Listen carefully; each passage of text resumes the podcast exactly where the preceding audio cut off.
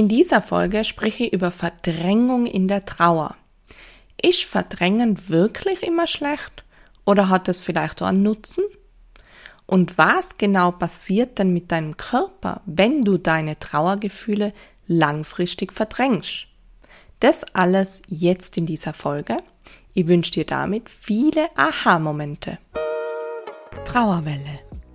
Dein Seelensport-Podcast für einen sicheren und bewegten Umgang mit all deinen Trauergefühlen. Mit und von Kathi Bieber. Ich bin wieder zurück aus der Sommerpause und nach meinem Urlaub als habe ich mal gemacht, ein Formular geöffnet, das ihr mir beantwortet habt, ausgefüllt habt. Und zwar zu Beginn des Podcasts habe ich ja so einen Feedbackbogen rausgeschickt und da war eine Frage drin, was euch so an Themen interessiert und beschäftigt, vor allem eben in Bezug auf eure Trauer. Und da ist ganz oft die Antwort kommen, Verdrängung der Trauer. Da ist zum Beispiel drin gestanden, einfach ganz normal, ich würde mich gern über das Thema freuen und dafür interessieren. Oder ich verdränge meine Trauer momentan selber, obwohl ich es eigentlich gar nicht will, wie kann ich damit umgehen? Oder wie erkenne ich überhaupt, ob ich die Trauer zu sehr verdränge. Also da war ganz viel in diese Richtung da. Und deswegen habe ich mir dann gedacht, gut, dann mache ich eine Podcast-Folge dazu und versuche das kompakt etwas zusammenzufassen. Es ist ja doch ein sehr umfangreiches Thema. Aber ja, ich gebe mein Bestes und wir starten direkt mit der Frage, was ist eigentlich Verdrängung oder ist es wirklich etwas, was eigentlich nur negativ ist oder nicht gut oder hat es sogar positive Seiten?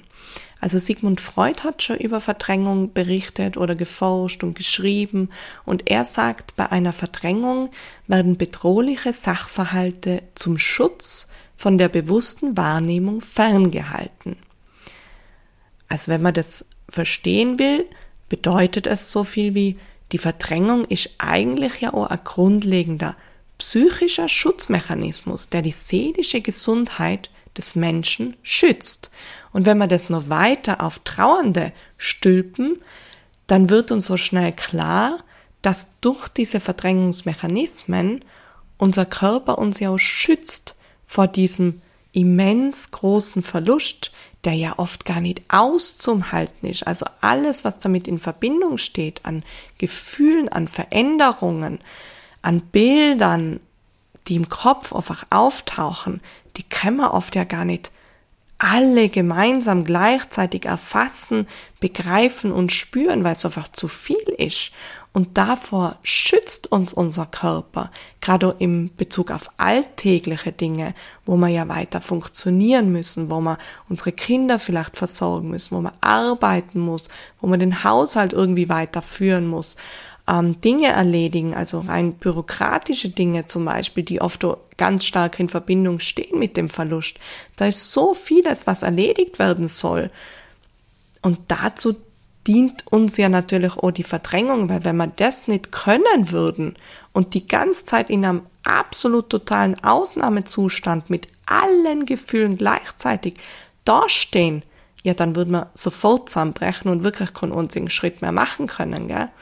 Deswegen haben wir diese Verdrängung und das hilft uns dann auch im Alltag wieder Dinge durchziehen zu können, vollziehen zu können, Kinder versorgen zu können wenn ich jetzt so an meine eigene Trauer zurückdenke, wo ich ja in Bezug auf Verdrängung auch dran denke, dann kommt bei mir sofort ein Bild, wo ich, wow, wo ich echt ganz bewusst auch oft verdrängt habe. Und zwar, meine Schwester ist ja ähm, erwürgt worden und anschließend in einen Stadtfluss von Innsbruck geworfen worden. Das heißt, sie ist dort ja über vier Wochen in diesem Fluss drin gelegen und in meinem Kopf, nach dem Wissen darüber, hat sich sofort ein Bild ausbreitet, wie sie als verstorbener Mensch in diesem Wasser liegt.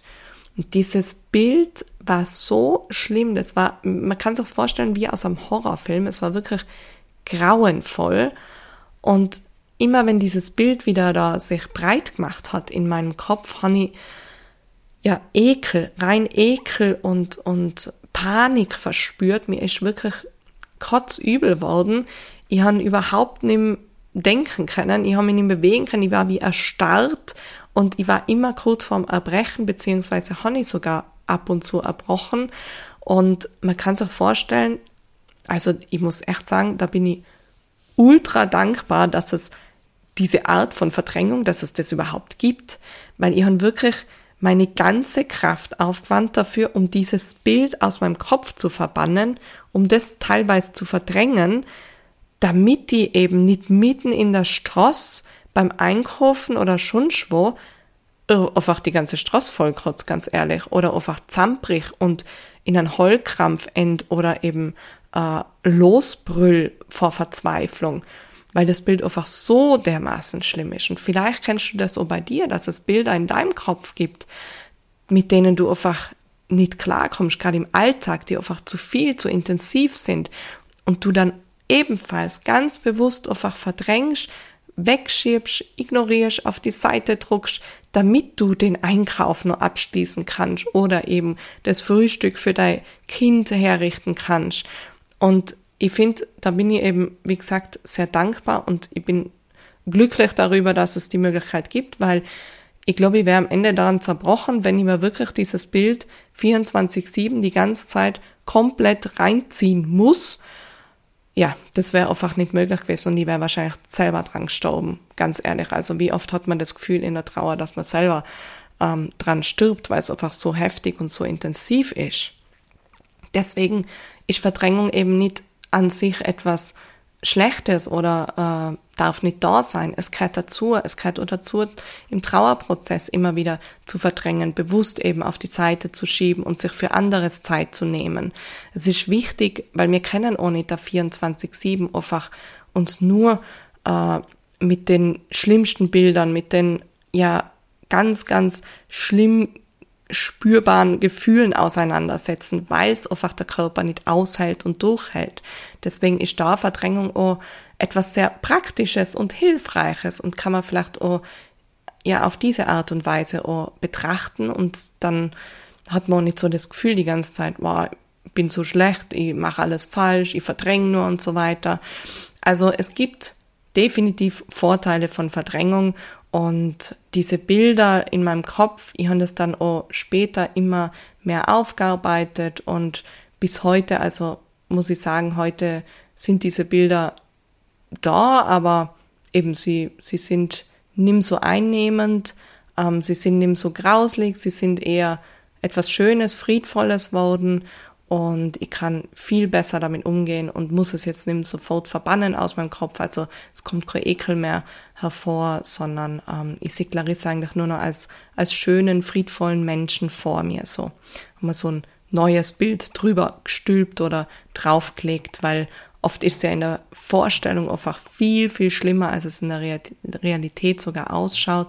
Aber dadurch, dass es nicht möglich war, dass sie meine Schwester nochmal sehen haben dürfen, ähm, nachdem eben sie gefunden worden war, habe ich natürlich nur dieses Fantasiebild in meinem Kopf gehabt.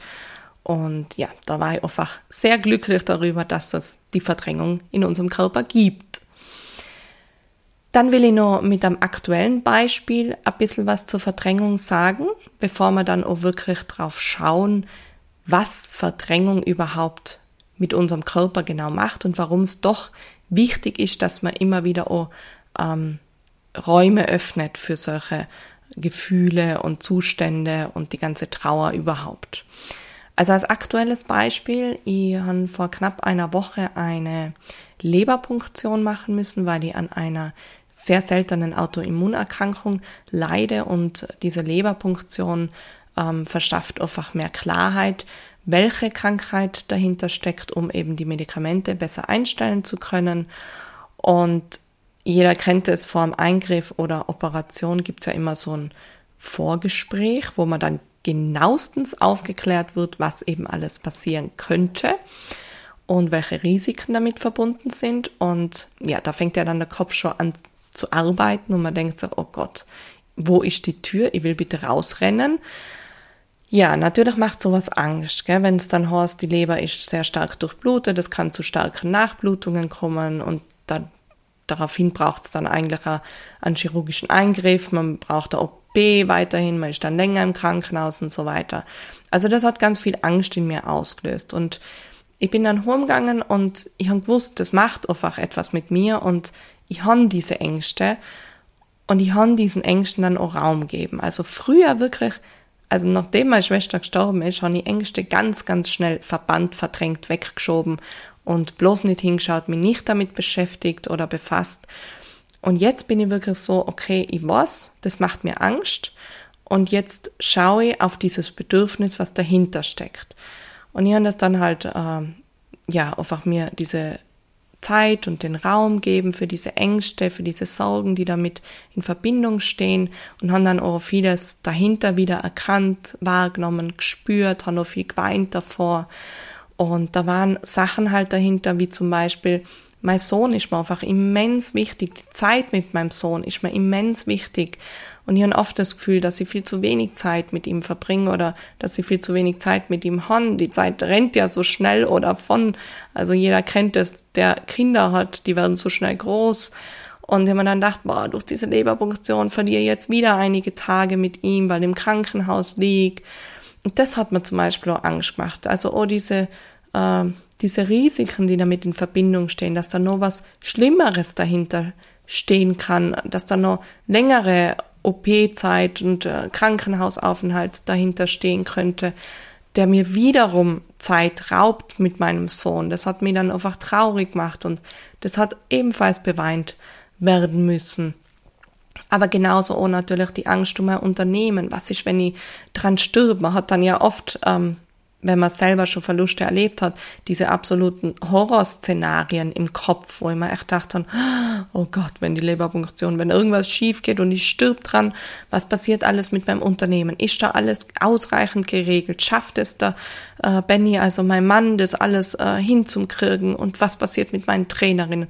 Also ich habe einfach gemerkt, dieses Bedürfnis nach Sicherheit, nach Kontrolle ist ja immer da und äh, braucht's und es war dann einfach so in diesen Tagen, dass sie dann auch viel mit damit beschäftigt haben, ein paar Sachen aufgeschrieben haben, nochmal ganz bewusst Zeit mit meinem Sohn verbracht haben. Ähm, also alles in die Richtung. Und das ist halt das, was uns wieder ähm, an Möglichkeiten schenkt, wenn wir dann diesen Raum öffnen, diese Gefühle nicht verdrängen, sondern zulassen und und ich dann auf diese Bedürfnisse dahinter genau schauen kann, weil das hilft natürlich auch meinem Körper insgesamt. Und ja, die Auflösung ist, ich sitze da, eine Woche ist fast vergangen und ich habe keine Nachblutung gehabt, also es ist soweit gut gegangen und bin jetzt ganz erleichtert. Und jetzt äh, kommt der nächste Schritt, eben die Medikamente werden dann eingestellt und mithilfe der Medikamente habe ich dann hoffentlich auch ein normal langes Leben, also durchschnittlich langes Leben und ähm, bin da guter Dinge auf jeden Fall. Aber wo natürlich ebenfalls die Verdrängung da war und wiederum nützlich war in dieser Sache, war, wo es dann kurz vor der Leberpunktion so war. Also dieser Zeitpunkt, wo man die vorbereitet für diesen Eingriff und so weiter. Da habe ich natürlich immer wieder diese Bilder im Kopf gehabt, dass eben, oh, das kann passieren und das und eine Nadel in meinem Bauch und oh mein Gott. Ähm, und das habe ich, muss ich sagen, dann immer wieder weggedrängt oder verdrängt, weil schon schwer nicht mutig genug gewesen, da zu bleiben, da zu liegen und das wirklich durchzuziehen. Und haben wir da in meinem Kopf eben immer wieder hergeholt, okay, das ist jetzt ein notwendiges Übel, das jetzt ich durchziehen muss, um eben dann viele weitere Jahre mit meinem Sohn dafür verbringen zu können. Also so dieses Abwägen in meinem Kopf und dafür habe ich halt die äh, schlimmen Bilder einfach aus meinem Kopf verbannt und verdrängt. Und man sieht, dass da einfach beides so ein Balanceakt ist. Also einerseits diese Gefühle dahinter zulassen, und darum geht's ja auch, und dann aber vielleicht bestimmte Bilder oder andere Dinge in dem Moment zu verdrängen, damit eben anderes wiederum Platz hat und beides damit ergänzend zusammenarbeitet, um eben auch handlungsfähig zu bleiben. Wenn wir aber alle unsere Trauergefühle immer und ständig verdrängen, dann kann das auch körperliche Folgen mit sich bringen. Und genau zu diesen körperlichen Folgen kommen wir jetzt. Also was passiert im Körper, wenn wir Gefühle so Situationen, Gedanken ständig verdrängen. Wie gesagt, es ist punktuell, ganz von Vorteil, notwendig auf jeden Fall, um uns zu schützen, um zu überleben, oh natürlich, um den Alltag bestreiten zu können. Aber wenn ich das immer so mache oder ständig, also gehäuft, das heißt, ich verdränge mehr, als wie ich mir wirklich die Zeit nimm oder den Raum schaff für diese Gefühle. Und da sind wir jetzt eben bei diesen Trauergefühlen. Wenn ich diese Traurigkeit spüre, diese Sehnsucht, zum Beispiel nach meiner Schwester, wenn ich Wut verspüre, dass da eben Grenzen überschritten wurden, dass da eine große Veränderung da war, wenn ich Ängste habe, wenn ich Zweifel habe, wenn ich verzweifelt bin und all diese Gefühle aber ständig nur verdrängen, und damit in Zusammenhang steht ja auch dieses Runterschlucken, Wegschieben.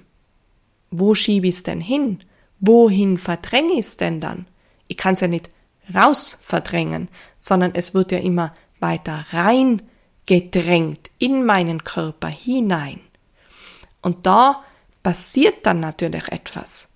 Mein Körper reagiert darauf, wenn ich brutalst wütend bin, wenn ich extrem traurig bin und dann aber diese Tränen vollkommen zurückhalt, diesen Kloß im Hals hundertmal draufschluck, damit er ja irgendwie für den Moment zumindest verschwindet und das aber immer und immer und immer wieder mach, dann passiert Folgendes im Körper.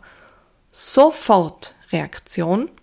Es schüttet sofort Stresshormone aus, wie zum Beispiel Cortisol oder Adrenalin, anstatt dass sie abgebaut werden. Weil wenn ich ein Gefühl, also wenn ein Gefühl in mir hochkommt, eines dieser Trauergefühle, dann kommen ja ebenfalls Cortisol und Adrenalin dazu.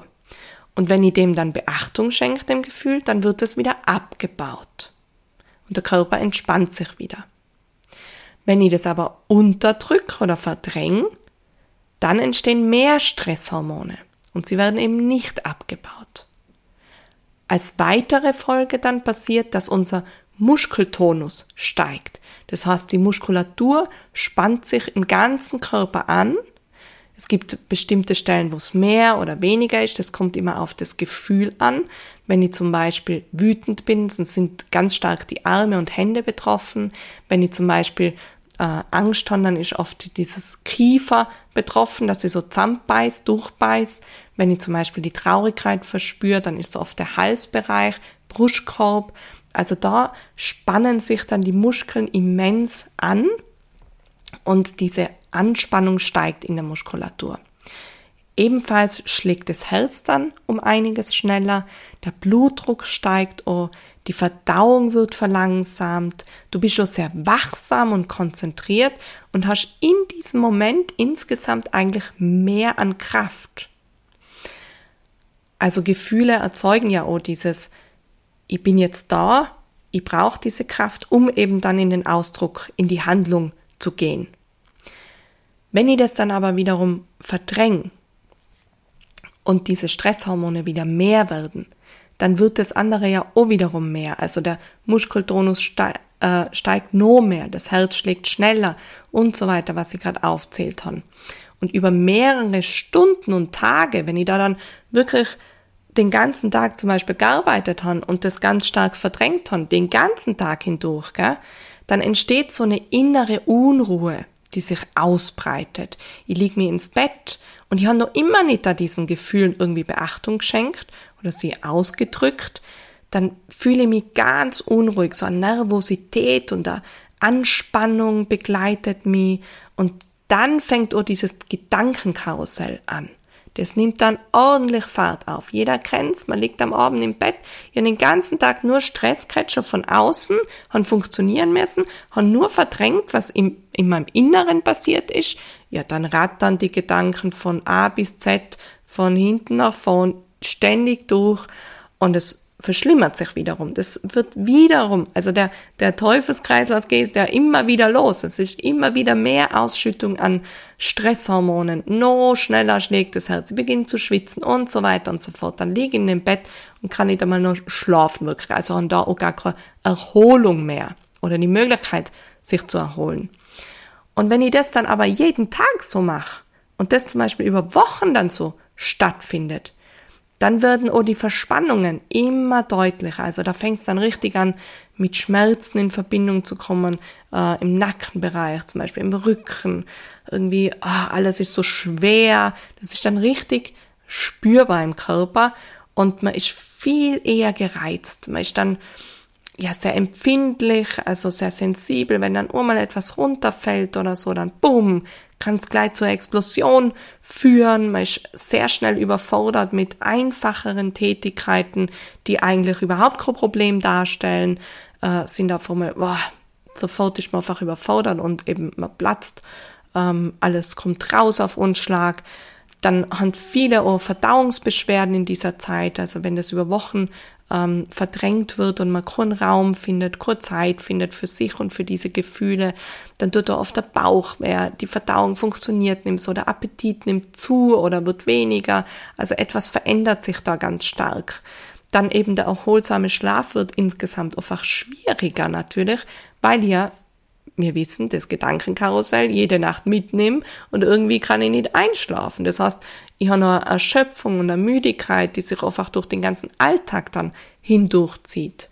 Und wenn ich da noch weitergehe und sage, über Monate und über Jahre beschäftige ich mich nicht mit den Situationen rund um den Verlust, mit den Gefühlen, die da in Zusammenhang stehen, gibt denen nie Ausdruck, nie Beachtung, dann kommt es oft eben zu diesen klassischen psychosomatischen Beschwerden, wie zum Beispiel Hautausschläge, wo vorher nie ein Problem von, mit der Haut war, ich zum Beispiel, ähm, Unverträglichkeiten, wo ich dann bestimmte Lebensmittel gar nicht essen kann oder Allergien entwickle, Rückenschmerzen, Kopfschmerzen, die dann ganz permanent und ständig und begleiten.